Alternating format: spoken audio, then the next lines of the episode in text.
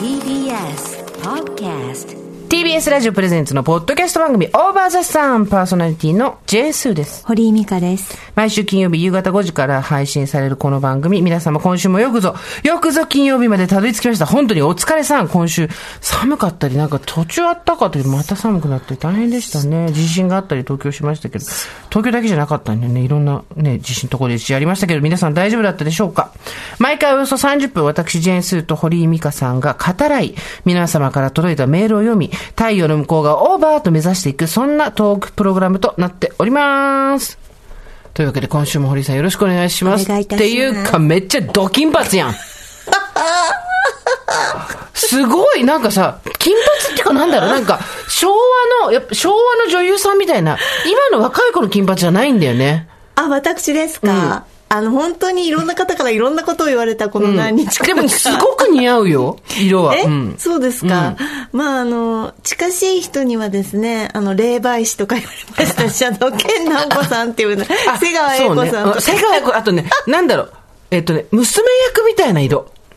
宝塚そうですね。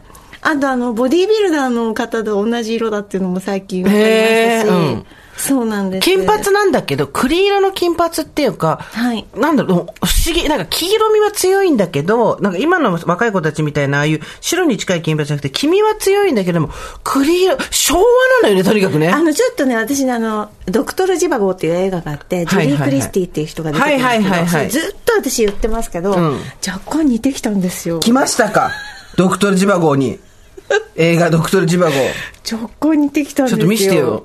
ちょっと待って。うん一番いいの、あ、私ね、これになりたかったの。これずっとこれ。あなるほどね見て見て見て。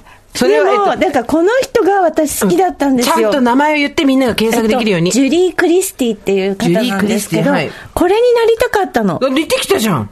はい。うん。な、なってきたんですが、で、で、すっごい周りに言ったら、いやいやいやいやいや、霊媒師にしか見えないとか、いや、健直子さんが入ってきたと思ったとか、まあいろいろ言われました。今今日アップスタイルにしてますけど、はい髪の毛下ろしててね、金髪で、お似合いだなと思ってびっくりしたのが、はいあ、それでカラコンにしたんだと思ったの、今日来た時に。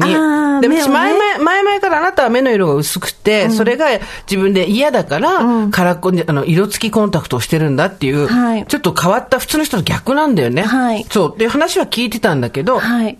前に確か裸眼の色見せてもらったけど、もう忘れちゃったわけ。だけど今日はい完全にもう目の色と、髪の色が全く一緒なんですよ。はいキャメルカラーで、だから、だからほん本当にあの、ウェルシアとかで、高田組が好きさ宣伝してるやつ、ほら、あんじゃん。イメージ、イメージ。はいあと、はいローラとかがさ、あの宣伝してるカラコンのやつ。そうなんです。その目の色なんです、地目が。これが裸眼なのね。そう。本当に北欧の目なんです。北欧の目っていうかなんていうの北欧の目ってなんかすごいあの、ちょあの、秘密結社みたいなのやめてもまあ、いわゆるらっていいですか？ロシアとか、あっちの方面の目の色なんです。ヘーゼルナッツなんですけど、本当にカラコンで、ギャルが買うカラコンのヘーゼルナッツと全く同じ。だから、今、髪の色と全く同じなのよ。だから、逆に言うと、ナイスマッチングなんですよ。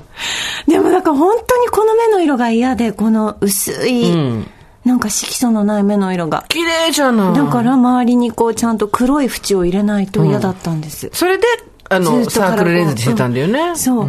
でも、この度、この度、こで、なんでそう、そうです。なぜ裸眼にしてるんですかって話ですよ。この度私ですね、はい。老眼がひどくなっちゃって。あらま。で、ちょっとある司会をしたんですね。うんうんで割と暗めの会場だったんです。はいはいはいええ、それは昨日です。昨 昨日です。昨日、ちょっと暗めのステージでやっていて、うんパッと私にだけ明かりが当たるってはいはいう司会をしたんですけどね。その時に、いきなりもう原稿が読めなかったんですよ、あ老眼で。で、メガネをする、そう、メガネをするわけにもいかなくって、で、ちょっとやっちゃったんです。なんか、少し？ずりっと、ずりっとじゃなんかこう間違えちゃったんですね。はいはいはいでまあ、あの、わからない程度に修正して、うんうんうんあの、アナウンスしたんですけど、うん皆さんわからない程度に。うんうんでも本当に見えなくて、あ、これはダメだと。うんはい。なんか今までは老眼鏡をちょっとこう変えたりとかしてやってきましたけど、で、聞いたら遠近療養のコンタクトがあるっていうので、はい。すぐすぐお店に行って。お仕事的にあなたは、はい。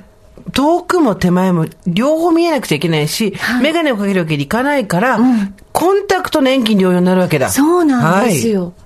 よ。なので、コンタクトの遠近療養を作りに行ったんですけど、やっぱりまだコンタクトの遠近療養のカラコンはないんです。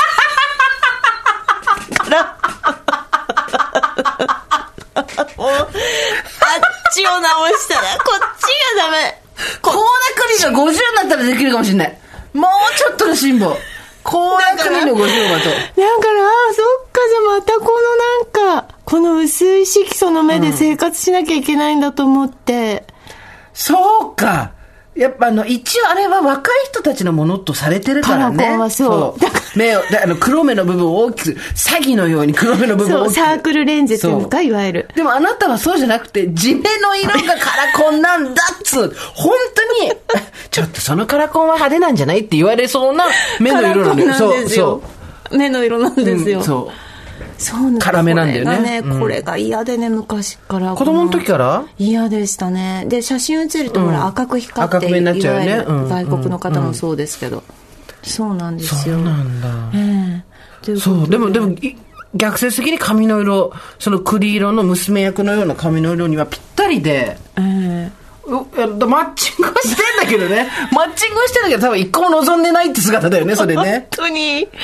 だってさ、そもそもさ、DDT の赤井咲さん、女子プロレスラーの、はい。と同じ色にするって言ったのに、あそこからはかなり外れてきてるよ。そうなんです。あの、やっぱブリーチを、今2回目なんですけど、もともと、その、最初に大場座さんのイベントの時に、はい。ちょっとブリーチして、色抜こうかなっていう話をして、言ってたもんね。で、1回したらやっぱ赤くなっちゃうのね。そうね。そうそうそう。ね。そうなんだよね。どうしても。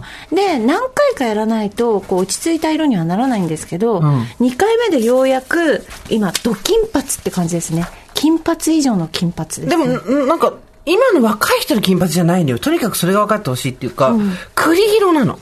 そう。だから、あの、要するに、ちょっと昔のこの映画の、うん、そう。カサスっぽいのよ。カサスの金って書いてスナックやってるっぽさはある、正直。で、でね、それも言われた堀さん、堀さんあ、。サイヤ人って言われた。スーパーサイヤ人ね、そうそう。あのね、サイヤ人の堀さんに、はい天使が舞い降りました。私ちょっと震えました。はい奇跡が起こったんです。え？スーさん、ミカさん、おはこんばんちは。DDT プロレスの赤井咲と申します。ちょっとさ、すごくない？ねえ。ねえ。毛穴全部開いてんだけど、今私。コーナーに立って、こう、あの、彼女のこう、こう、パーっていうね、あの、立ち姿を今私の頭の中に来てますけど、赤井咲さんにあなたの寝言が届いちゃったの。私、今もうこの金髪をちょっとやっぱりどうにかしないかと、いやいけないなと思って。言ったところに、DDT プロレスの赤井咲さんから、番組にメールが、ご本人から、いいですか？以前より自分のヘアカラーの話題をしていただき、ありがとうございます。髪色に注目していただくことが今まであんまりなかったので、すごく嬉しかったです。自分は、ブリーチはしないでカラーのみで、言 っにも2回もしちゃった。いつもグレージュもしくはアッシュ系でオーダーしています。すぐに色落ちして明るくなってしまうので、黄ばみ対策に週2くらいで紫シャンプーをしています。ご参考になることがあれば嬉しいです。引き続きプロレスをよろしくお願いいたします。また会場にもぜひ遊びにいらしてくださいませ。今後ともポッドキャスト楽しみにしています。赤い咲だって、すごいてか、私、赤井さんには絶対届かないと思ってた。いやす、すごくない？なんかさ、それをで、赤井咲さんみたいな髪になりたいって言って、飛び込みで原宿の若い人の美容院入ってって、はいあれっすっつって2回ブリーチして、栗色になって昭和になっちゃったって言ったら本人から、ぶあれ、いろいろこう、詳しく、グレージュもしくはアッシュ系でオーダーって。ブリーチはしていません。してないんだ。間違えた。間違えたって。赤井さんありがとうございます。ありがとうございます。ねえ。すごいね。すごいね。女性たった一人で DDT の男性陣の中でですね、互角に戦ってらっしゃって、イラプション、唯一の女性メンバーね。ものすごいスタイルいいですからね。でも折れそうですよ。不安心配になるよね。はい。もう細くてね。それパーンって飛んで。髪綺麗綺麗で、そう。汗かいても綺麗。臭くなさそう。臭くなさそう。いやーそうですか。イラプション入れてもらえねよ。え？イラプション入れて、で、ああので面白いね、出てきたらね。この間、あの、樋口さんっていうですね、元イラプションの人がですね、まあ今イラプ、ションって何ですか？グループです。あの、えー。プロレスのグループの中、いろんなグループがあるんですけど、赤井さんはイラプションっていうグループに入ってらっしゃるんですけれども、イラプションの中にいた樋口さんっていう方がいた、あの、グループをお辞めになって、今、王座でね、あの、シングルで頑張ってらっしゃるので、穴があるんでも一人穴 があるんで、そこで突然、堀井さんがこう、その栗色の金髪でですね、いや金髪で大丈夫ですかね猫のような目をして、シャーって言って。あの、プロレスファンからソース感食らうタイプのプロレスデビュー。あの、シャーだけ言って帰ってあの、フワちゃんとは大違いの、ババア冷や水やめとけって言われて、ブーイングされて、で、コーナーの上でシャーって帰ってくるっていう。威嚇威嚇だけして帰ります、そう。ありがとうございまねえありがとうごす。ざいます。ということで、ちょっとじゃあ行ってきてくださいよ、美容院。はい、ちょっとそうなんかやっぱり、あの金髪まあ別にね、ん。誰好きなことをしていけばいいじゃないですか。で別に私これ悪いとも思ってないし。思ってないよ全然。うん。まあちょっとまあいいいいかなぐらいは思ってたんですけど、やっぱりねまだまだこうね違和感のある人たちが周りにいっぱいいて。そんなフットルースみたいなことが起こってるんですか？ダンス禁止みたいな？そうですね。だからちょっと戻さなきゃちょっと大きい仕事があるんで、はい。その前に戻さなきゃいけないんですよ。この金髪で行くわけにはいかない仕事があって。ちょっと待ってください。仕事の大小に髪の色って関係あるんですか？これがねやっぱりあるんでしょうね保守派のところにはいけないってこと？そうですねやっぱこの金髪ではなかなかいけないお仕事もあるので、直さなきゃいけないのでちょっと行ってきますでも赤井さんからなら OK だよね。そうですねね。もともとあの、ね、グレージュとかアッシュだもんね。今最高に金が出てる。のであの、赤羽のスナックみたいな感じは確かにある。ねでも、言いながら、私は冗談半分でこうやっても言ってるけど、言いながらやっぱり品は保ってるから、目の色とかと、はい。だからやっぱりなんか、ある、娘役みたいななんかあんだろうね。男役じゃなくて、娘役要素みたいなのがあるんだろうね。いやーでもすごいね。これね今今日アップにしてね、まとめてるんですけどおろすとまたねすごいですよ。すごいね、あの、本当に。ヤンキーの、お母さんみたいな感じでね。はい。今自由を手に入れたみたいな感じになってますよそこその町のこのし、あの、地域のこの相談とか全部抱えて。そうですでも、それでもやっぱり、やや品はあるんですよ。いやーだ、だ、だ逆に言うとよ、全然逆にも言ってないけど、50代とかで、いわゆるアラフィフ50代前半ぐらいまでで、比較的髪の毛の色の明るい人っているじゃないですか。タレントさんにしろ、女優さんにしろ、そういう人。どうやってたも、あの、なんていうの、ギョッとしない感じを保ってんだろうね。うんそうですねそう。だって髪の色明るい人は結構増えてきましたよ、年齢重ねた人でもあ。そうですね、うん男性とかでもそうですよねそうなのよ年そうなのやっぱりなんか金髪にするとこうブリーチをやるとやっぱ白髪も目立たないですし、うんうんうんうんうん、確かに。いいんだと思う小籔私さんとかもそうでしょ？なんかあそうかもね。あと私の大好きな君島十和子さんも結構明るいのよ。そうそう私これお友達に見せられて、うんねえねえあの君島さんもやってるけど全然違うよっていう、ノーコメントです。ノーコメントです。違うよノーノーコメントどうしてこうならなかったのっていう話をされたんですけど 残酷だね、友、友達。うん。ギャーじゃないよ。絶対笑わないよ、絶対。でも意外と、近場で見ると暗いのかもね。そんなに明るくないのかもね。あーそういや明るいわ。明るいるいうんそうだからなんかブリーチしてるだからこう別に生きってるわけじゃないんですけど当たり前だろ、この年でフリーになって生きる50のおばさん、最悪だわ。生きってるわけでもなんなんかしてるわけでもないんですけど、でもすごい、まあ、ちょっといろいろ皆さんに言っていただくのも面白かったですし、似合ってるけどね、私はすごい好きよ、それ。実はこのまま何年かやってもいいなと思ってたんですけど、やっぱり仕事上ねって感じですね。うん。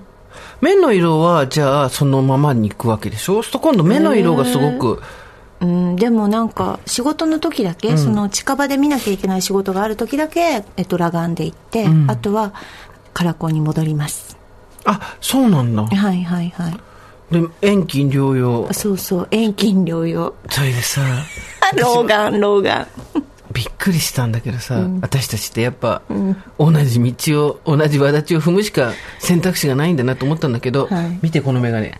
ちょうど私もね、生まれて初めての遠近療養メガネを使ったの。作ったところだったのよ。ゾフで。中近と遠近があるわけ。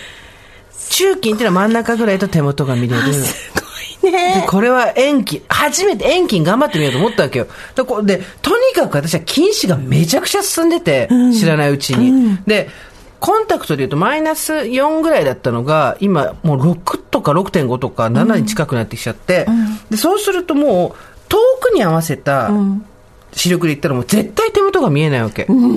で、手元に合わせた視力でいくと、遠くなんか何も見えないのよ。わかるね。で、だからあなた延期ね、わかるって当たり前、だから延期にしたんだっつうの。なお発見みたいな言い方しないで。で、延期で、で、やってみて、とりあえずちょっと、なんていうの、で、あなたも私もさ、そもそもの目が悪いじゃん。だから、プラスは出てないんだよね。普通、老眼っていうのは昔はマイナスじゃなくてプラスが出るっていう言い方をしてたんだけど、まだ近場もき禁止は禁止なんですよ。はいただ、もう、遠くを見る視力と近くを見る視力を調整する筋力のところもベロンベロンになっちゃってるから無理っていうことで、で、作ったんですよ。ちょっとおしゃれなね、あの、カーキ色の縁で。で、それ遠近療養。遠近療養。遠近療養シスターズ。ととついに私たちは遠近療養シスターズ来ましたよ。で、円を見るじゃん？で、じゃあ手元見てくださいって金でパッと目をそして、あ、ダメですダメですって。首が落ちたら、それは円と同じ視力です目線だけ落としてくださいって言われて、前を向いて、く目線だけ？で ちょっと鼻の下がスッと伸びる感じになるわけよ。え、それが正しい見方なんそう、ですか？そう。だから、こうやって遠くを見て、その、これ前、あ例えば美香さんの目の前で目線合わせてて、手元に持った原稿を読むとしたら、目だけ。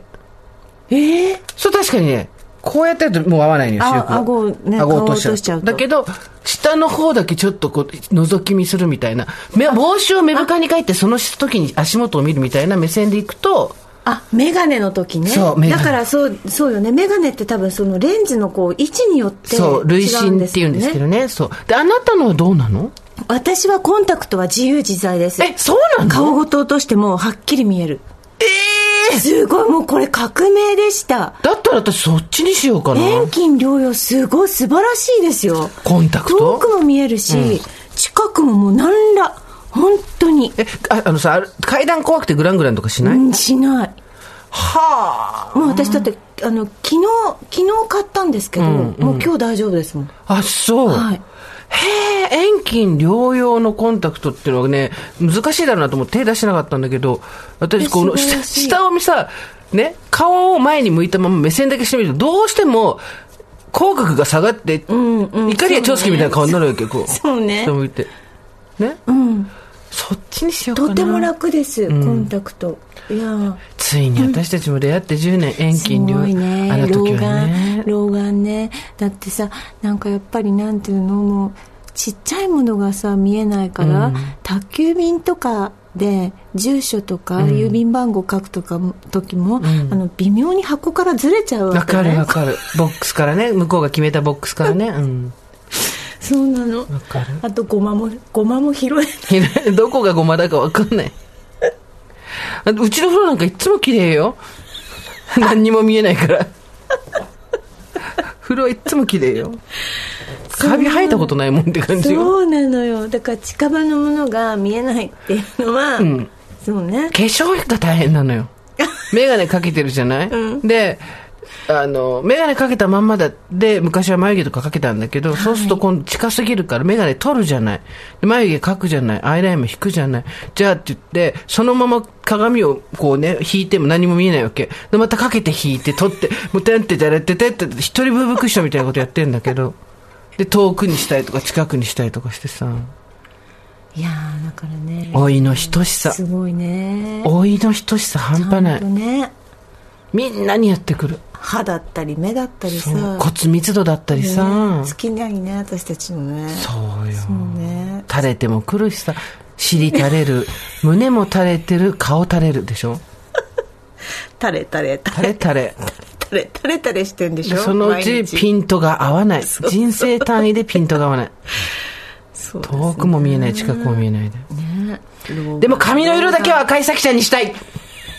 そんな気持ちヤング、ヤングと合わせたい。気持ちでも間違えるちょっと間違えて金髪になっちゃうから、うん。それは修正していくそれだから私は今まだこう色を求めてるのねそうね。そうね。うん。途中なのこれはでもっともっと年取っていくと多分金髪もっと似合ってくるっていうか、なんて言うんだろう。白髪とさ、さっき言った白髪とのこうコンビネーションで、うん本当に多分そしたらね、ちょっと外国のおばあさんみたいになると思うよ。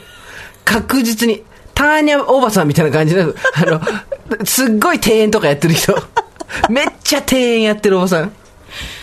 ターニャおばさんみたいな。そうなんですよねだから、んちょっとどんどんそう髪はせっかくなので、んいろいろやっていこうかなと思ってますね。え。仕事の様子を見ながら。見ながらね、そう、だってフリーランスになったんだもん。うん。私もパーマかけてても楽しいしさ、いろいろやっていきましょうよ。そうね、あなたもパーマいいですねもうね。だいぶ落ちてきちゃったからもう一回かけようと思うけどね。うん。そうそう。髪は染めないんですか？黒いままなんですか？私が染めるとなると本当に多分2、3回ブリーチしないと何にも色も入んないし、えっ、と、そうすると多分髪が傷むじゃない、だからちょっとまあ黒いままでいこうから、めんどくさいっていうのが一番あるんだけどね。この間パーマだって久しぶりに帰っていいですか？みたいになりそうになったからね。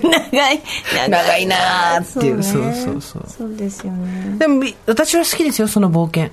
とてもいいと思います。似合います、はあと目の色とぴったり。うん、だからちょっと目の色もね、そうどうどうしてねやっぱりこうなんでしょう。自分で持って生まれた。なんかねあこれダメだって思っちゃったのかもしれないんですけど、ねね。子供の時ね。もうもうダメなの。この薄い目が嫌いなの。今も嫌いなの？うんだって、み、何度も言うけど、ドン・キホーテでみんな金払って買う色よ、それ。ヘーゼルナッツって言って。でもだから1 5 6年前、ん。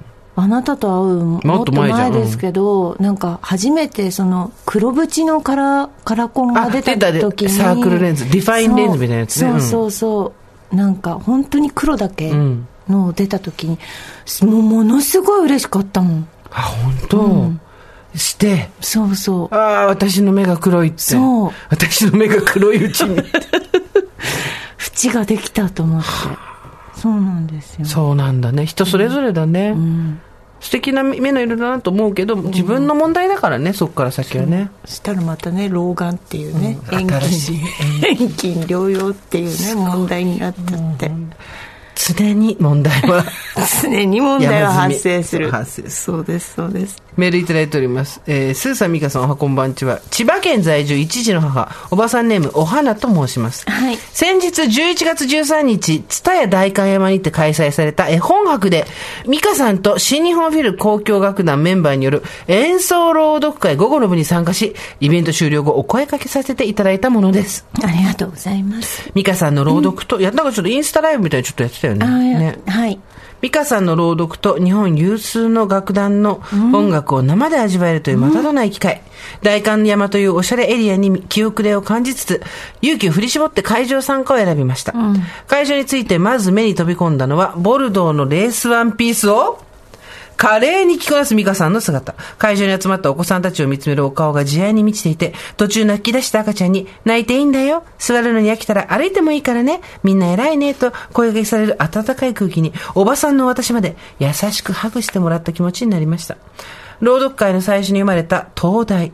物語の後半で、冬の嵐の夜、沖に出ている船のために必死になって光を送り続ける灯台はまさに、大場座さんにおけるスーさん、ミカさんのお二人そのものじゃないかと心の中で膝を打ち、その後ミカさんが新日本フィルの皆さんに、クリスマスプレゼントに何が欲しいですかと質問した際に、ある女性奏者の方が、メンバーが自由に出入りして、楽器の練習や演奏会ができたり、子供たちがくつろげる場所と答えていたのを、もしやこの方も互助会員などと一人楽しく妄想しておりました。次に読んでくださったクリスマスが近づくと、もう今の時期にぴったりの作品で、続きも気になったので、小児の娘のお土産に両方購入して帰宅しました。はいお二人はご存知かと思いますが、毎年この時期になると、ブックサンタというチャリティーイベントがスタートします。ブックサンタは厳しい状況に置かれている全国の子供たちに本を届けることを目的として、全国の NPO と書店が連携して2017年にスタートしたプロジェクトです。参加方法は、直接またはオンライン書店で本を購入して寄付する。2、クラウドファンディングで寄付する。3、継続サポーターになる。4、サンタに紛争してプレゼントを届ける。などいろんな方法があります。私は毎年書店で本を選んで送っていますが、今年はせっかくなので、美香さんが朗読してくださった、東大とクリスマスが近づくとを送ることにしました素。晴らしいはいもしご助会員さんの中に今年お子さんへプレゼントを用意するのが難しいなという方がいらっしゃいましたら、応募してみてはいかがでしょうとご案内していただきたく今回メールいただきました。またお二人が本を送るとしたらどんな本を選ぶのかよかったら教えてください。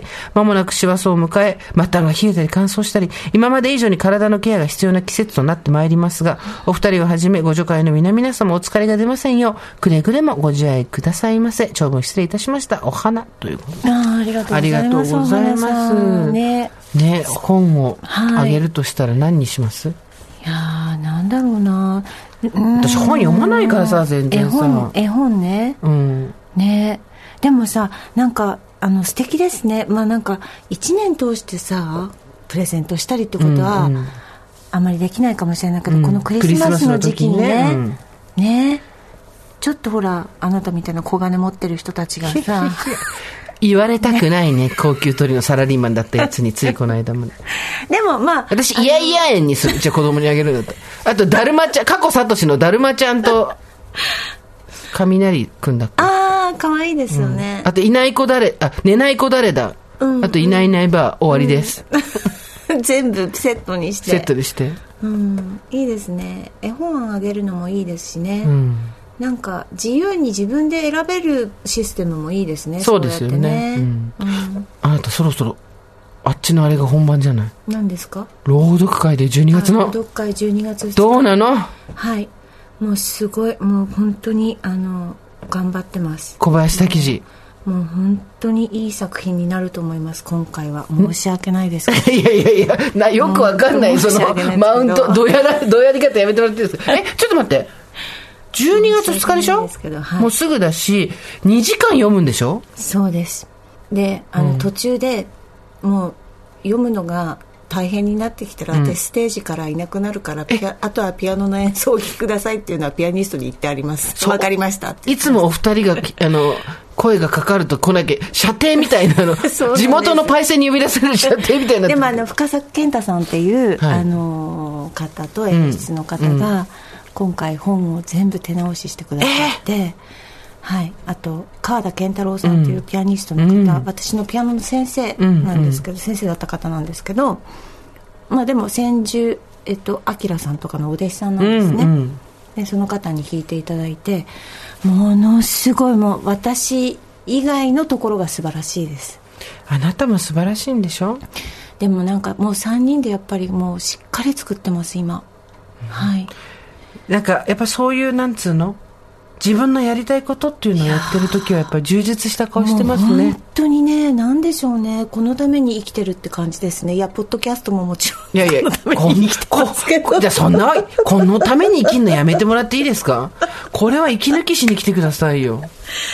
本当にねその時間たるや、やっぱり自分の好きないやポッドキャストもそういや、ですけど。だからいい、うるさいな。ちょっともう、ビーバー食べていい？白エビビーバー食べていい？もうねなんとも言えないんですよ自分の好きなことを、やっぱり3人でああだこうだこうしようああしようもう一回やってみよういや違うんじゃないかってお部屋の中でん。何度もやったりするんですけど、リハした借りてね。それはね最高にね幸せな時間ですよね。そう、あれを見てて、あ、羨ましいなと思ったの。うん。やっぱり、この年になってみんなでああだこうだ言いながら一から作り上げてくるって、大きいプロジェクトになったら多少はあるかもしれないけど、それってもうさ、おしいことじゃん。うんだけど、一から手作りで自分たちで納得のいくものを作っていく。しかもそれはやりたいことだ。やりたいものがはっきりしてるっていうのって、なかなかないな。少なくとも私には全然今ないなと思って。あそうですかないよ。いや、いや、ポッドキャストだって、ポッドキャストだって一生懸命やってますけどね。でもたくさん抱えてるじゃないですか、なんかこう自分で作り上げなんでもだって自分で作り上げてるでしょいろんないや、やっぱ全然違うよ。その、なんだろう、チャレンジしてみたいっていうことがあって、それを形にして、えー結果を出すっていうところで、正直結果はどうでもいいのよ。どうでもいいって言い方悪いけど、どれだけ大きくスケールしていくかなんかどうでもいいわけじゃん。ただ、やりたいことがある、チャレンジしたいことがあるってことがもう贅沢だよね。いやもうわ、かる？この年になると超、うん超そうじゃん。本当そう思いますよ、だからすごい羨ましいなと思いながらなんか見てるの。もう本当にお金がどうとかいう問題じゃないんですよね、なんかこの時間が手に入っただけでもそうね。うん分、うんやりたいことがある。それが自分がまだやりたいし、できるようになりたいことだけど、まだ自分では完璧とは言えない。で、信頼できる人たちと一から作っていそくう。うんで、それを人に見てもらう。帰りにクオカードを渡す。やめろよ。今回はやめろよ。いや、本当にね、ちょっと羨ましかったです、本当に。羨ましいです。だから自分も見つけなきゃなと思った。見つけなきゃなって見つかるもんじゃないけど、いや、チャレンジしてみたいなんていうものは、もうないもんね。でも多分さまあ私たまたまその12月は大きいとこでやるんですけど大き大きめのとこでやるんですけど、なんかその前にもちょっとある図書館で子供たちにあのまた読み聞かせるんですけど、その読み聞かせのあの集客の方法はどうやってすると思いますか、図書館にみんなで名前を書きに来る。あいいですね、あとビラとかもビラ？ある,、うん。あると思うんですけど図書館に貼り出す、うん。そこの集客の方法は町内の防災のアナウンスがあるでしょ、あれで流してくれるんだって。マジで？何月何日堀井美香さん。15時より15時より15時より 堀井美香さんの堀井美香さんの美香さんのっていうのが町に小さな町に流れるんです、それでみんな、あじゃあ行ってみようかしらってそうどの町とは言わないんですけど、それで子供たちが来てくれるか、来てこれないか分かんないんですけど、まあ、それ、あの、アナウンス次第だよね。そうなんです。覚醒器次第ってことだよね。そう、ん。それもちょっと今予定してて、うん11月にああの終わりにあって、それは最高に楽しみです。これだって私だってほら、いろんなさ、地域に行ってさ、あの、男女格差、参加、格差じゃない、じゃあ男女が格差してどうする？参画の、あなたそういうのちゃんとやってますねなんか言われたんですよ。この間、講演会とか、セミナーみたいなのってどういう基準で受けてるんですかっていうふうに人に、基準がどうやって選んでいいか分かんないって言われたから、いや、正直基本受けないと。講演会もセミナーも受けない。ただ、女性が世の中でもっと自分で自信を持って外に出ていくみたいなことを、普段私がやってるメディアだけでは届かない人たちにも届く可能性がある場所に行くやつだったら、基本的にはスケジュールが空いてれば受けるようにしてる。だからそれで、それが役所のものだったらっていう話はしてるわけ。だからその、北区だったりとか、今度明石と次が富山か、で3月ぐらいに三重ところに行くのかなんかあったんだけど、そういうところがその男女参画共か共同ほにゃららみたいなところの役所がオファーしてきたものは基本的にギャラ安くても行くようにしてる、ただ企業だのなんだのって言うとまたちょっと話が変わってくるから、それは受けてない、でだからギャラではじゃない決めギャラで決めてないよって話はしたんだけど、そういうのはやりますよ。だけどそれと、自分で読みたい本を選び、練習し、納得のいくまでやって、作り上げていくとまた別よ。いやそうそうですね。だすっごい贅沢だと思う。本もさもう選んでる時とか本当に幸せね、んうん。いろんな本を選ぼ読でうんかなってね。これじゃないなこれじゃないなって読むわけなんですけど、まあ聖徳太子のコスプレしてる時は、よりはこう充実度が高そうだよね。いやあっちも充実高かったけど。昔からの夢だからね。うん。もうずっとこうあこれじゃない。でで出会った時にあもうあこれを読みたいって思った時に、いやなんて言うんでしょうね。なんかもう死んでもいいと思うよね、うん。なん。かあこれだっていうのがね見つかった時にね。そう。そうだよね。でも、ああ、これだを見つけていけるんだよね。本当にね。うん。うん。そうなんですよ。でもなんか皆さんもやりたいことがあってきっとやってる。いやいやいやいやいやいやって言って思ってた私も。ずっとでもねまあやりたいことって見つかるしみたいなやりたいことがあってなんとかって言うけどあなた見てたらいや50になったらやりたいことが見つかってる時点でもう大優勝だなと思った。うん。それがまずそこが難しいよ日常のことがあってさ、毎日のことやらなきゃいけないことがやり、まあ、日常レベルでやりたいことになるじゃん。だけど、これが今もう本当に、寝食を惜しんでやりたいっていうことって、まあ、なかなかもう見つかんないよね。また朗読ってね、地味だしねダサいんですよまあ、正直朗読がおしゃれってのは聞いたことないわ、正直、さすがに。エルメスのフロントローで朗読してる人はいないわ、確かに。朗読って地味なんですよ、んだからねなかなかやっぱりこうひ広まんないし、あのそんなにねお客様も本当に今回も来ていただけるんですけどそんなにそんなにバーってこう広まるもんだと思ってないんですけどやっぱこれをそうですね自分でやるっていうことも、ね自分の、幸せだし、そうだよね、幸せなんだよね。うん、これで別に成果を出そうとかそういうことは一切考えてないので、はい、本当です。うんそうやってやりたいことを、なんか、仕事もそうだしさ、生活もそうだしさ、うんやりたいことばっかやってるわけにいかないんだけどさ、うんって言うじゃんって言ってたじゃん、ずっと。で私もそうだと思ってたやりたいことばっかりやってるわけにいかないしさ、みたいな。だけど気がついたらやりたいことがぼんやりしちゃったわけ。延期 やりたいことの延期 遠くを見てたら近くがを見て、見えない見えないみたいな。近くを見てたら遠くが見えない。そう。やりたいことの遠近化ですよ。いや私あのその今メールでね、新日本フィルコハーモニはいはい。ー東京楽団の方たちが来たんですけど、やっぱりあの素晴らしいんですよ皆さん、その音楽を小中高と続けてきて、そのはい職業にして、はい。やっぱこの時期まあ新日本フィルはきっとたねあのちゃんとこうなんでしょうこういろんなお仕事があって回ってるんだと思うんですけどずっと音大出たりなんだりしていろんなものを犠牲にしてね。みんなが合コンやってる時に、そう。チェロと向き合って。ずっと一日弾いてて、ん。でもやっぱこの時期こういうコロナもあってお仕事なかったりとか、弾く場所がなかったりしたわけじゃないですか、うん。それでもやっぱりずっと続けてる人たちのその尊さってすごいなと思って、私は本当に感動してます。演奏者たちに。まあアートやる人もみんなそうですけどね、なあね、私思うんですよ。やっぱり全部が全部みんながそうやってやれるわけじゃないから見つかるわけでもないし、乗っかる。やっぱ人の夢に適度に乗っかる。うん。うん。そうだね。私は今だらから、堀井さんの朗読の会の写真見たりとか、あ見てると、楽しそうだなと思って乗っかってんの。ありがとうミカちゃんいいな、頑張れよ普通にチケット買えるようになったら行くからなっていう。ちょっと入れてって入って見に行くもんじゃないと思ってるから行かないけど、はい楽しそう。あの、やっぱあなた全然わかんないと思うんだけど、自分だと。3人でこの間リハーサルの時でさ、写真上げてたじゃん、ストーリーズかなんかインスタ。すごい楽しそうな顔してんの、やっぱり。り全然違うのよ。今日はこれからお仕事ですっていう顔じゃないのよ。意外と顔に出てるよ、美香ちゃん。で、私今それが現時点で見つかってないわけじゃない？その自分でこれがやりたいですみたいな。そしたら、なんかそれを、嘘あなた全部やりたいことをやってるんじゃないんですか今別にやりたいことあんまないよ。何やりたいですかって言われて一個も言えたこと試しないよ。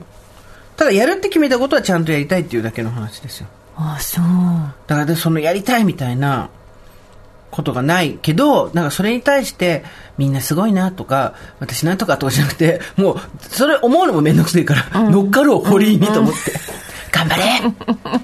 応援と思って。ありがとうございます。そんなところでですね、ちょっと私、今盛大に乗っかりたいメールが来たことに気がついたんですけど、すごいの来ました。すごいの来ました。皆さん乗っかっていきましょうスーさん、ミカさん、おはこんばんちは。初めてメール差し上げます。都内に住む30代初級おばさん、文鳥と申します。いつもスーさん、ミカさん、そしてご助会の皆様の力強い生き様に、たくさんの勇気をいただいております。皆様のおかげで、漠然と抱いていたカレーの恐怖が、年を重ねる楽しみに自分の中で変化していったのを常々感じます。さて、古いメールテーマですが、オーバーザさん T シャツ報告メールです。今回、いても立ってもいられなくなり、ご報告させていただきます。担当直入に申します。オーバーザさん T シャツ、ハーバード大学デビューします。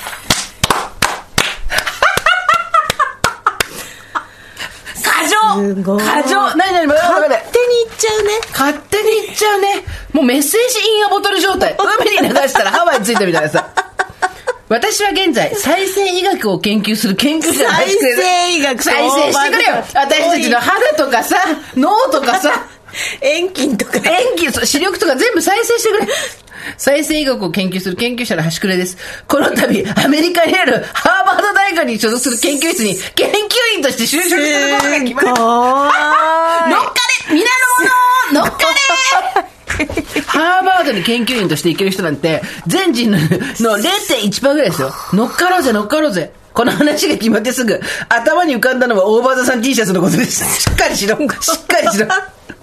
これは何としてもオーバーザさん T シャツで、ハーバードの地を踏まなくてはと、謎の使命感が生まれ、すぐさまネットで T シャツを購入。コロナ禍を挟み、国外留学の機会が何度も消滅そうだったよね。幾度となく続く挫折を経験しましたが、諦めずに挑戦を続け、ついについに第一志望だったラボに入ることができました。おめでとうすごい最近の放送でもありましたが、バッターボックスに立ち続けないと、そもそもヒットを打つチャンスは回ってきません。何度も三振に倒れても諦めずにバットを振り続けて本当に良かったと感じています。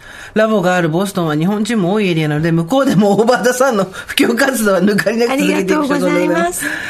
秋も深まり、風に冬の気配を感じる今日この頃、季節の変わり目ですので、体調など崩されないよう皆様ご自愛くださいということで、えー、文鳥さんです。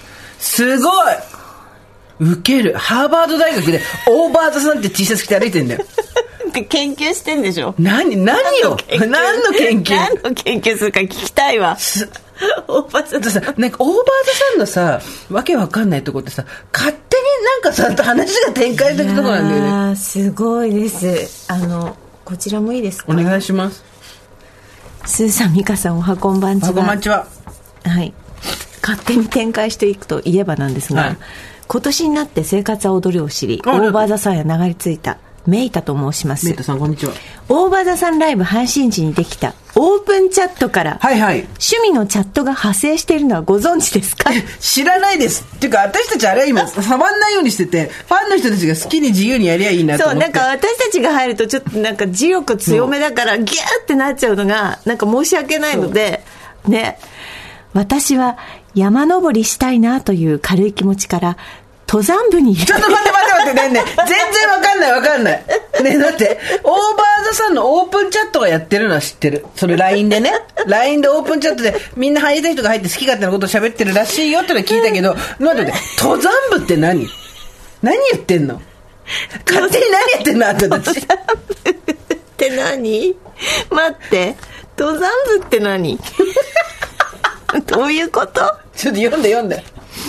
登山部に入れていただきました。誰が入れた？誰が許可したの？めっちゃおもろい。めっちゃおもろい。どこでどうしてこうなった？そうそうなんだっけ宮川さんのやつ。え待って。登山部に入れていただきましたと軽い感じに書いていますが沖に出る心境で内心ドキドキちょっと待って。勢いで参加のボタンを押しましたね。どこにあるの？ボタンがあるのね。マジでどこにど登山部の参加のボタンがあるのね。私たちの知らないオーバーザさんがある。どこにあんた教えて。ボタンどこにあんの？おかしすぎんだけど涙出てきた、ね。当日は本当に会えるのかな？本当だよ登りきれるのかな？ツッコミどころ満載すぎるてか、おばさん山登りたがるからね、ミカちゃん泣きすぎ。すんだけどちょっと後ろ、ティッシュ後ろ、ティッシュ後ろ。泣きすぎだよ。ボロッボロね。てかさ、登山、えあのボタンがどこにあるのかもわかんないし、オーバードさん当事者が何一つ分かってない。でもいいよ、みんな説明しないで私たち分からないままで死んでいきたい。どういうこと？と小学生の遠足気分で集合場所ちょっとね、集合場所にっていうかさ、どの山登集ったの？合場所ってどこ？怖い。オーバーザさんパーカー。T シャツを身にまとったご助会の皆さんと会い現実なんだ。すごいなという言葉をお腹の中に飲み込みました。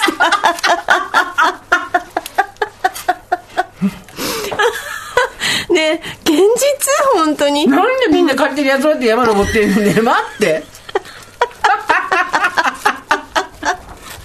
みんな、あの、おばさん特有の自由度だよね、これね。ちょっとやっぱりまだ、まだ自意識こじらせてる若い時はできないのよ、これが。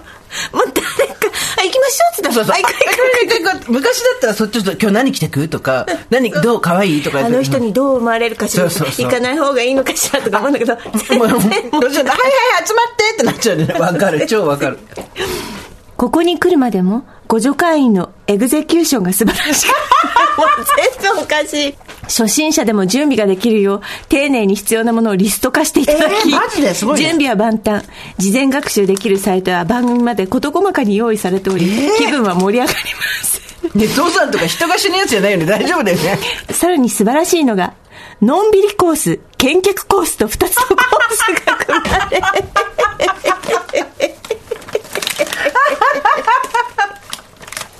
どうしてそうなった？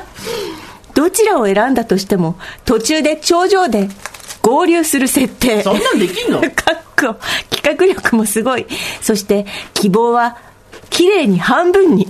心の中素晴らしいの連呼。おおよその時間は組まれておりましたが、いざ登ったら会えないのではと思っていましたが、10分とたがわないタイミングで合流。エクセキューション無駄なエクセキューション力おばさんのパワーすごいななんかさ、やっぱさ、勘が通じちゃうんだよね、みんな。うんなんていうの、あれあね。の読めちゃうのよねいろんなのはねそう、そうなのよ、こう、私たちぐらいになっちゃうと。ね。10分とたがわないタイミングで合流。探すことなく会えた。すごすぎる。何の問題もなく、山のランチを楽しみました。ちょっと待って、山のランチって何？ああ、ごめん、最初に書いてました。高尾山行ってきました。あよかったすごい高尾山に行ったんですね。下りはみんなで出発。ちょっと膝に来るかなと思いながらも、お力を借りながら下山。解散かと思いましたが、二次会、全員参加。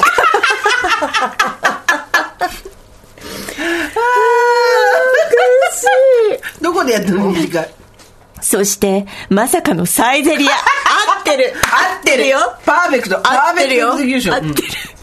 これ、食べなきゃね、と、柔らかい青豆めのオンサラダを注文しました。最高美最高。美味しいよあれ。ペコリーノチーズ添えてね、うん初めて会ったメンバーで怪我なく過ごせたことを含めて楽しい思い出になり、そう。数ヶ月前には考えられない一日でした。番組で読んでいただきたいというより私が溺れながらも沖に出ようとしてこんなに活動的になれる私のことを報告したくてメールをいたしました、今週もオーバーザさんを楽しみに金曜日までたどり着きます。ありがとうございます。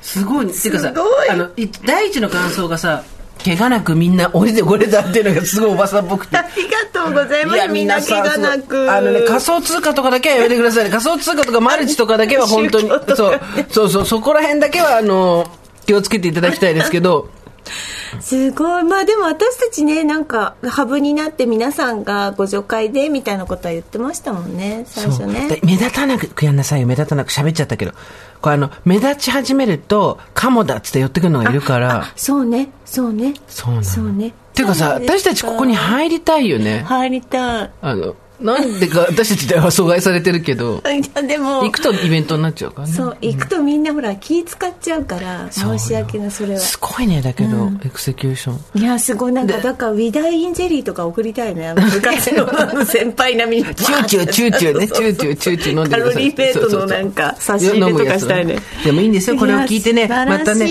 こういうの聞いてまたみんななんか陽キャの集まりになっちゃったな OVER THE SUN みたいな、もう居場所ねえなみたいな陰キャの人もいていたらですね、あの全然あの大丈夫。うん、陰キャだらけだよ。基本は陰キャだらけだと思うしうはい。ひってか陰キャ陽キャって言いますけど、陰キャ7の陽キャ3とかさ陰キャ8の陽キャ2とか、陰キャ4の陽キャ6とか大体さどっちかって人いないじゃんそんな、うん、うん。だからどっちかがこうど出るかの話だと思うんであんまりこうね、で気分が悪かったらあの退席していただいてまた気分外の空気吸って戻ってきていただければいいですよ。いつでも私たちはあの喋ってますのでそう。あの連帯はしてますけど、緩いんです連帯が。そうなんですよ。連帯は多少しておりますけど、緩いんで出たり入ったり自由です。はい。いやこれいいですか？スーさん美香さんおはこんばんちは。おはこんばんちは。片ゆで卵は喉に詰まるよ。39独身女でございます、はい。オーバーザさんでおばさん運動会の話を聞いてから綱引きをしたくてたまりませんしたいね。怪我するけど、絶対怪我するけど、したいね綱引きして思いっきり引きたいよね、何かをね。したいね。で、これでもかって引きたいよね。綱引きぐらいやってもいいでしょすーちゃん。綱引きしようよ。ね一番怪我するよ、多分。でも、引く時の、え綱引きなんかなんとか街道とかで。え？しまなみ海道みたいな、そういうこと？何？何？ロマンチック街道みたいなこと？そういうこと？どっち？あとなんかあの砂浜とかでやろうよ。ああね。四国の坂本龍馬の。そこまで行かなきゃダメ？象が立ってる。ところで。何何浜ってんだっけ？わかんないけど。浜か街道でやろうよ。そうするとあれかあの砂だからそんなに足は取られるけどね。そう、ん。ね。国立競技場みたいなことはないと思う、持って帰れよ。骨だけはボッキボキにしてでもっていうね。砂に埋まっちゃうけどね。あでもそういうなんかさ無鉄砲な力をかけるってのやりたいよね。そうですよ。引くとかだってもう何引いなた最近？え？私何にも引いてないもん最近。引いてないでしょ？オスはまだあるかもしれないけど。引くはない。ないわ。引いたことはない、ね。引きたいね。引きたいね。たいね。いいですか？おばさん流れる流れるプールは通勤途中歩道で大爆笑しました。そんな時空砲で綱引き大会の参加者を募集していたため大喜びで参加申し込みをしました。区の？お知らせで、最初ウキウキやっぱみんな夢叶えてるじゃん、ね。最初ウキウキ日が近づくにつれ一人参加のため心細くなりやめようかと思い始めていたのですがオーバーザさんトレーナーの力を借りて「えいや!」と言ってきました、うんうん素晴らしい。参加してよかったです。小学生以来の綱引きでしたが綱引きにもルールやコツがあるのですね。コツ1足は開いて踏ん張る、上下にしない。スクワットの体勢がある、うんうんコツ2顔は上へそは上。ああなるほどあぐねーっと反るわけね。そうね。イナバウアーってことね、うん、これを守ると力が入るのです何事にもコツがあるのだと実感しました。知ってると知らないのとは大違い。勉強になりました。手腕はプルプル。足はつる背中も痛い。だけど全力を尽くすのは気持ちがいいですね、楽しいですね。一人参加不安でしたが子供が声をかけてくれたり大人の参加者も親切で楽しい時間を過ごすことができました。オーバーザさんでも運動会やってほしいです。夢ですかね。そろそろ寒くなる頃でしょうか。皆さんどうぞご自愛くださいことでございます。います。いいじゃないですか綱引きみんなで引こうよ。たいね私一番後ろで体の周りに綱を巻いて あの雷神みたいな感じで あのお前らに引かせてたまるかって睨みを聞かしながらわかる？ラスボス感じでぜ体全部に巻いてさ私はじゃああの先頭で。先頭でね。OS! っていうね OS! って言うんだろうね。わかんない。OS! OS! っ？て私はやるわ。ね。先頭で。やりたいね。いいね、何かそういうね無鉄砲なことをやりたい。あの加減を知らないことをしたい。でやっぱ大声大会とかさ。そう。まず大声大会ね。引くのはやってないから綱綱引きいいじゃない。そうよ。あとでも借り物競争でしょ？結局どんどん楽しい方行っちゃうんだけど。なんか無鉄砲なことやりたいよね。そうね、あのでもわんこそばもやりたいよね。やりたいよね。前も言ったけど。そうそう。でそう考えていくともうレクリエーションレベルとしては合宿になるのよこれ。でこうやってココミューンでできてくるんだと思うの。で最終的に私たちはね何かしらのね壺を売り出すのそう。で何かしらの農作業を始めるからねそう。みんなでね。そう。で歌を歌ったり、うん。と服を作ってああいう染めをしたりとかしてなっていくからね。でみんなからあいつあいつらやばいぞって言われる。そこまで全て見える。さあというわけで、えー皆さん本当にですね今週も1週間ありがとうございました。堀井さんは頑張って朗読会練習してますからインスタとかで応援してあげてくださありいがとうございます生活は踊るの方あるじゃないですかあラジオ、はいまあ、あの大場さんリスナーの人全員聞いてるわけではないことは重々承知で恐縮なんですけど、11月19日にこれねえっと、読売ホールでイイベントやるんですよ。で、会場チケットは、あの、すいません、全部完売ささせていただきました。ありがとうございました。はいで、なんでこの話をしてるかっていうと、ミカちゃんが、はいちょっと、特別な形で参加するんですよね。ああそうですね「水音スケッチ」という番組をやらせていただいてるんですけれども、ちょっと私も参加さちょこっとですけどね、参加させていただくことになりました。ありがとうございます。というわけであこれは今日が配信18日だとすると明日。明日イベントは生放送、19、19日。あ、で。生の配信と、アーカイブ？配信と両方あるので、えっと、チケットピュアにって配信チケット2000円で売ってますので、はい。会場に来られない方もよかったら、えー見てみてください。あの、はい。オーバーザさんの時とは違う、真面目な堀井さんと私が見られますよ。そうですそううんですそうですね。はい。詳しくは TBS ラジオのホームページや生活を踊るのツイッターを、えー、とチェックしてください。そして、えっ、と、イベント会場で、えー先行発売するライフィーという生活が踊るのカレンダーもございますので、はい。こちらは、えーイベント会場もしくは11月21日から TBS ストア、東京店やインターネットでも発売します。こちらもチェックしてください。はい。TBS ラジオのホームページ。そうよ。はい。ですね。でだよ。はい。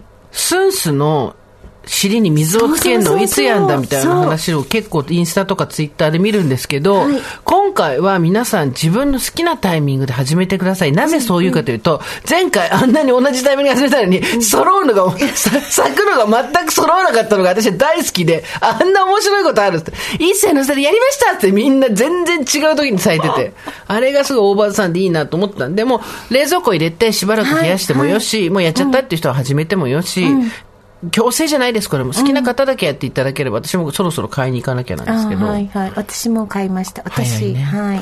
そう。ということで、モサはもう2年目にね、入って、あの、去年の休校がまたって人もいましたけど、なので、あの、スンスは好きな時に尻に水をつけてください。はい。またみんなで咲かせたいじゃないですか、ねあれいつ頃咲くんだっけ？あれ4月5月？ちょっと先だえ、そんな先じゃないと思うよ。3C だっけ？3C とかそれぐらいだと思う。うん 3C 何やってるかね？私たちまたね咲く頃ねまた歌作ってんじゃないの？やすんす咲く頃何してんのかっていうか、その時にさ、なんかその、やりたいことが見つかってるといいなと思って、私は。やりたいことっていうか、チャレンジしたいこと。やりたいことじゃないね。チャレンジしたい。これを自分で形にしたいと思うことがあるって、すごい幸せよ、やっぱり美香ちゃん。でみんなで美香ちゃんの夢に乗り、ハーバードの再生医学に乗っかり、人の夢に乗っかっていこう。赤井咲ちゃんのプロレスに乗っかっていこう。そうそうそうねねはいよろしくお願いしおます。願いいたしますさあそしてですね、はい。あのもう一個あの過去に書いた恥ずかしい文章だんだんだ集まってきてるのでちょっともうちょっと貯めてからなんで堀井さんが貯めるかっていうと、恥ずかしさが足りないらしいです、どうやら。なんです。もっと恥ずかしい。昔のなんか日記とか昔のラブレターとかそういうのがあったら、それをそのまま送ってほしいんでしょ？そのまま送ってください。文章を起こして。はい。でみんなであのなんでそんなきついことさせんだ、人に。良き日を良き日を思い出して、はい。2022年を閉じるっていうねやばい、閉じちゃう。もうすぐ出すものもうすぐ。あらまあ、びっねくりだわ。閉じていきましょう、ってことでございます、堀井美香のオーバーザさんさあ、あなたの周りの山崎さん、たくさんメールいただいてるので読んでいきましょう。はい。山崎実業の商品のように気が利く人、そんな身近な山崎さんをご紹介していきたいと思っております。なんかさ、みんな山崎さん超好きでさ、大好きなんですよ。すごい、あの、いツイッターとか盛り上がってたね。山崎、ねうちにあるあるあるななんかどこかの家庭にもどこかの商品が何らかの商品があるっていう山崎さんでございますけれども、ねはいえーとですねこちら行きましょうかお願いしますねスーさん、ミカさん、スタッフの皆様、おはこんばんちは。おはこんばんちはいつも家事のお供に聞かせていただいております。31歳、パキラと申します。早速ですが、今週のメールテーマ、あなたの周りの山崎さん。えー私の周りの山崎さんは、のろけになってしまいますが、夫です。うー寒い日は先に布団に入って私の寝る場所を自分の体温で温めてくれ。猿だ、猿。秀吉、すごい。秀吉？草履温めるやつでしょ？そうねえ。すごいですか？すごい。私が、私が布団に行くと、自分の寝場所へスッと移動。うん。すごい。冷たい方、冷たい方に行くってこと？素晴らしい。すごい。えー、すごい。また、あの、暑い日は代わりに蚊に刺されてくれます。そんなまあ。ことある。というのも、彼はかなり蚊に刺されやすい体質で、体質ねうんプロポーズは、俺と一緒にいてくれれば、俺が君の代わりに蚊に刺されるから、という無茶苦茶なセリフ。実際、夏場彼と一緒にいると私は全く蚊に刺されません。結婚して数年が経ち、普段生活を共にしているとどうしても気が利かないなとか、何度言ったらわかるんじゃいと夫にイライラしてしまうことも多々あります。でも、このメールテーマで改めて日々の小さな心遣いや優しさを思い出し、感謝を言葉にすることができました。ありがとうございました。まあいえいえ。もうありがとうごございます。なんかこっちも温まりました。ちなみに私は山崎実業さんのタワー製品ファンで、先月の引っ越しに伴い、様々な製品を爆買いしました。中でもお気に入りなのが、マグネットバスルームバスケットです。我が家はシャンプー一つとっても、私はカラー持続シャンプー、夫は育毛シャンプー、未就学児の娘は低刺激シャンプーと、家族で使い分けているため、どうしてもボトルが増えてしまい置き場がありませんが、このバスケット、どさっと家族全員分のボトルが入って、かつ強力なマグネットにより、バスケットにボトルを入れたままポンプを押しても全くずり落ちないんです。あそれすごいね。すごい。バスケットなどで水切りもよく、ボトルの底がぬめることもありません。以前ケチって類似品を購入しましたが、マグネットの強力さが違う。ということで、過去にタワーの類似品を購入したことがちょこちょこありますが、すぐ壊れる、そこに滑り止めがない、サイズ感が惜しいなどなど、結果失敗してぽいでした。山崎実業さんの製品は、細やかな、使って気づく小さな心遣い、そして無駄のないデザイン、まさに、かゆいところに手が届く製品なのでございます。熱弁してすみません。回し物ではありません。ポリ袋、エコホルダーももちろん我が家でも毎日活躍しております。まんまん万が一メールを読んでいただけたとしても私はもう持っておりますので、本当の必要な方に届きます。ご助会っぽいよね、このね。回してください。どうぞあちらの方に、三丁目の方が困ってますから。っていうね。わかるわ。素晴らしい。いや、なんか、山崎実業ファンの方たくさんでしたね。ね私の前の山崎さん、こちらはですね、しっぽり浦山すんさんです。私の前の山崎さん、お向かいの山田さんです。お、山田さんは雨に関しての情報がとっても早く、少しでも雨が降り出すと、時にはピンポン、時にはメールで雨だよと教えてくれます。山ちゃん。おかげさまで洗濯物はいつも濡れずに済み大変助かっています。ピンポンはどうやら我が家だけではなく、周辺の洗濯物が干してあるお宅に次から次へと ピンポンピンポンピンポンしているようです。逆になんでそんな心配なのオチも何もない内容ですが以上です。今年初のスンスは冷蔵庫でスタンバイしております。スーさん、ミカさん、これからもオーバーザさん聞き続けます。どうかご自愛くださいということで。ありがとうございますありがとうございます。すごいいい人だね。山田さん。ピンポン、雨だよでもその範囲がちょっと気になりますね。とどうてかさ、同じ町内会まででね。体力の続く限りじゃない？なんと今日、えっと、メールを読まれた、えーパキラさん、はいそして、しっぽり浦山すんさんには、はい。山崎事業の清水さんから素敵な商品プレゼントしてもらえるってことなんですけど、すごいの私さっき聞いててちょっとじんわりしちゃったんだけど、ええパキラさんめっちゃタワーを押してたじゃん。はい。タワーというシリーズがあるんです。お風呂の中ので、はい。今日の商品、引っ掛けフロイスタワー!すごい すごいすごい私偶然手に取ったのに、これのメール年通だよ、滝田年通さん。これは年通以外の何もない。本当だ。ちなみに私は山崎実業さんのタワー製品ファンデって書いてる。そう すごい。すごくない？取ったのに。それと、ね、マグネット、引っ掛け、お湯桶、タワーのなんとセットタワーセットですツインタワーツインタワーですよ青山一丁目、ツインタワー。すごくなない？だってタワーが大好きで、プラスチックの袋を引っ掛けるやつは他の人にあげてくれって言ってた人が、ええタワーが好きっていう人のところにタワーが届く。これがオーバーザさん名物、陣痛、年痛。新しい代理店は、神。電通から陣痛へですよ、本当に。そういうことですよ。すごい。い。ね、浦山すんさんもですね、お風呂の、こう、椅子とさ、お風呂の風呂桶ってさ、はいあんまりきっかけがないと新しくしないじゃないですか。そうですねで、湯垢とかすごいことになったり、ね湯垢の下にカビ生えたりとかするのに、後ろ、椅子の裏、後ろとかね裏裏やだやだやだやだ見なかったことにしようってなるじゃん。そう、だからこの椅子と、あと壁にかけられる引っ掛けお湯桶、湯桶がもらえるんだって。ちょっとこれはどういうものかと言いますと、はい。あ、えーいや、清水さんからメール来てるよ。はい。えー今日の商品、その、引っ掛けフロイスタワーと、マグネット引っ掛け、湯桶タワーの、なんと、セットタワーです。ツインタワー、ツインタワー。ツインタワーです。えーこちらですね、様々な浮かせる収納を生み出しているタワーシリーズですが、その中でも特に熱い支持をいただいているのが、浮かせて収納できるフロイスと、すごい湯桶です。これだって横引っ掛けるとこついてんじゃん。なるほどね。そこそこに、背中のとこに。だからさ、その、下につかないから水が切れるわけよ。だからカビだらけにならないってことならないのよですね。うんはい。風呂椅子は浴室のタオルバーや物干しバー、シャワーフック、浴室扉のハンドルなど様々な場所に引っ掛けて乾かすことができます。湯桶はマグネットで浴室の壁面に貼り付けられるほか、マグネットがつかない浴室でも扉のハンドルやタオルバー、シャワーフックに引っ掛けて収納することができます。浮かせておけるので衛生的。やっぱ浮かせることが大事です。これね、カビやぬめりも発生しにくく、お掃除も楽になりました書いてありますけど、ええ清水さんにね、書いてコメントにはいただきましたけども、我々だってね、浮かせるもんなら浮かせたかったよ。でも地べたにべったりなんです。しょうがなかったの。ちょっとひっくり返したりとか、あと、浴槽の中に入れてちょっとこうなんかさ、避難させたりとかさ、いろいろやってみたけど、浮かせればよかったんです。山崎実業さん、やっぱかゆいとこすごいか、だって先週私たちなんて言ったか覚えてる？私たちはどこがかゆいかがわかんないのよ。なんか背中かゆい気がするんだけど、手でやってもなんない、孫の手でやってもそう、ここっていうとこがどこだかわかんない。ぼんやり全体かゆいみたいな。で、そういうぼんやりおばさんたちにもぴったりですよ。あなたかゆいのここでしょって。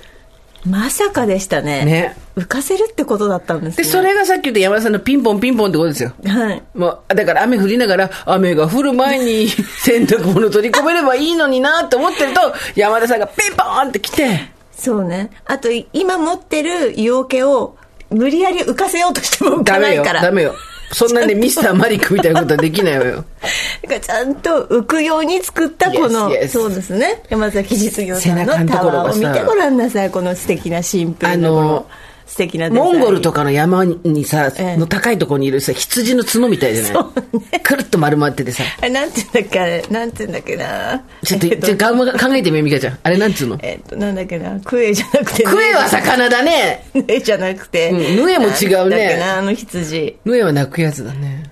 なんつったかな？特にね、名前はないみたい。今探したら。嘘だ嘘だあるってば羊、あるってつ角で検索したらいっぱい出てきたよ。つい最近お仕事でやったんですよえ。じゃあ覚えててこのここれでヤクヤクじゃない？ヤクはね、それはね、えーこのカシミヤはって言ったのよ、私。嘘。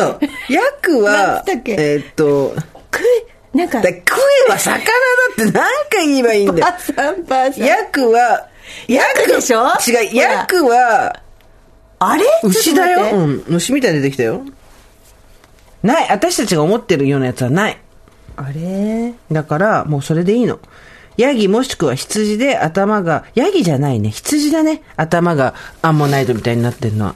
だそういう風になってんの。羊の、アン羊のアンモナイトみたいなの、タワーは。そういうことです。なんで、くるって、くるってちょっとね、ま、巻き、そう、巻巻いてって、そこがちょっとこう引っ掛けられるわけ。すあ考えたわね、タワー。塩です本当にありがとうございます。素敵じゃないですかさあ、というわけで、身近にいる気が利く人、山崎さんのメール、まだまだ募集中です。お待ちしてます。はい。先日のイベントで、えっ、と、お話しした番組初となる書籍、オーバーザさん公式ご助会本なんですけど、えっ、とですね、我々のいろいろな、あのー事情で申し訳ないんですが、編集上の都合により、発売日ちょっと延期になりました。盛りだくさん。イエーイ。盛りだくさんにしました。今私たちが手すきで紙を吸っています。増量にしました。それも、あの、で、今、一文字一文字活版をね、印刷を私と堀がやってますんで。私もそんなわけはない。当初11月25日って言ってたんですけど、こちらごめんなさい。12月20日の発売とさせてください。はいおばさん、ちょっといろんなものに時間かかるということで、はい12月20日火曜日の発売となりますので、予約してる方はそのままで大丈夫だと思いますが、えー、手帳などに書いてる方はですね、書き直していただけると、より良い内容になること間違いないので、はいかなりこだわって作っております。鋭意制作中です。どうぞお楽しみに。といったところで今回はここまでにしておきましょオーバーザさんでは皆様からのメッセージをお待ちしています。送り先は番組メールアドレス over.tbs.co.jp over.tbs.co.jp です。アルファベットは小文字で over です。う。それではまた金曜日の夕方5時オーバーザさんでお会いしましょう。ここまでのお相手は、ジェンスーと、堀井美香でした。オーバー。TBS Podcast